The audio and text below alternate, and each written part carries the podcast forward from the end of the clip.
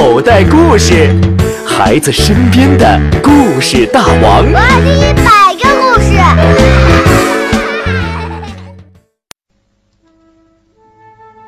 七只乌鸦。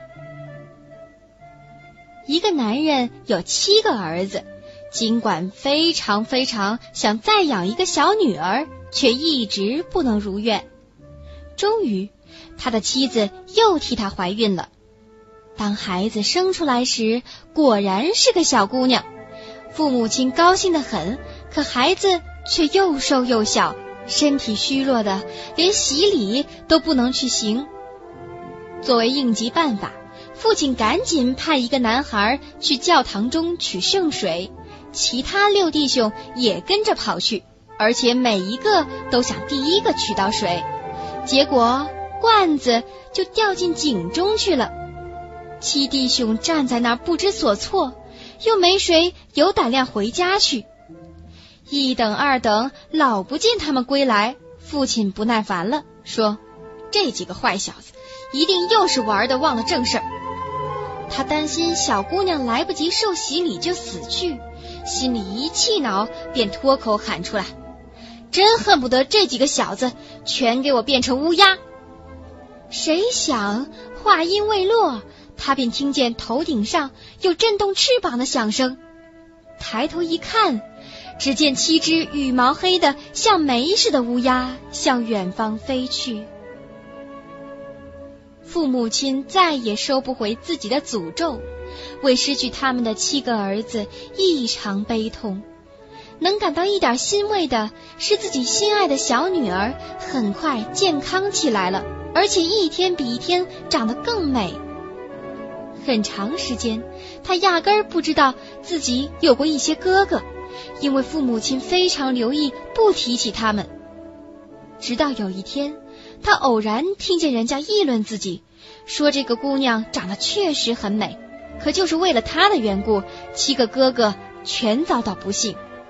姑娘因此很难过，去问父母亲，她是否有过几个哥哥，他们后来到哪儿去了。父母不好继续瞒下去，只是说这是天意。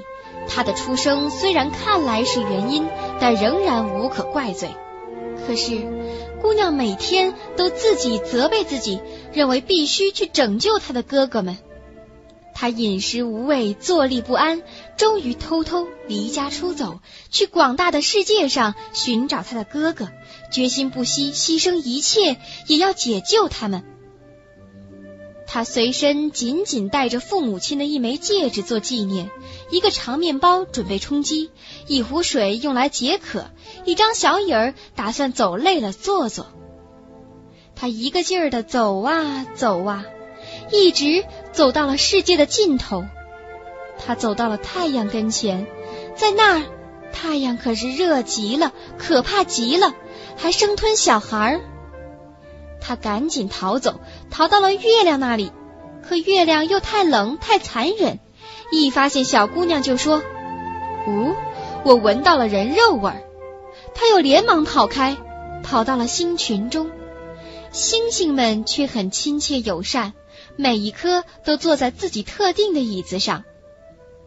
只有启明星站起来，给了他一条断椅子腿儿，说。你没有这条断椅子腿儿，就打不开玻璃山，而正是在玻璃山里关着你的七个哥哥。姑娘接过椅子腿儿，仔细包进一方帕子里，然后又往前走啊走啊，终于走到了玻璃山。山的大门牢牢锁着，她想取出椅子腿儿来，可当她打开手帕，却是空空的。善良的星星送的礼物让他给丢了，现在怎么办？他想救自己的哥哥，却没开山门的钥匙。好心的姑娘于是掏出刀来，割断自己的一根手指，把断指头塞进锁孔，门就顺顺当当开了。他走进去，迎面过来一个小矮人儿，对他说：“孩子，有什么事儿？”我找我的哥哥，那七只乌鸦。姑娘回答：“乌鸦先生不在家，要是你愿在这儿等他们回来，就请进来吧。”小矮人说。随后，小矮人用七只小盘子和七只小杯子端进来给乌鸦的饮食。小姑娘从每只盘子里吃了一小块，从每只杯子里喝了一小口，可是却把他带来的戒指放在了最后一只杯子里。突然，天空中传来一阵振翅的声音和呼呼的风声。小矮人说。乌鸦先生们回来了。果然，他们进来准备进餐，各自寻找着杯子、盘子。这一下，一只接着一只嚷起来：“谁吃过我盘里的东西？谁喝了我杯里的酒？看来是一张人的嘴碰过。”当第七只乌鸦快喝干杯子的时候，戒指滚到了他嘴边。他仔细一瞧。是自己父母亲的戒指，便说：“上帝保佑！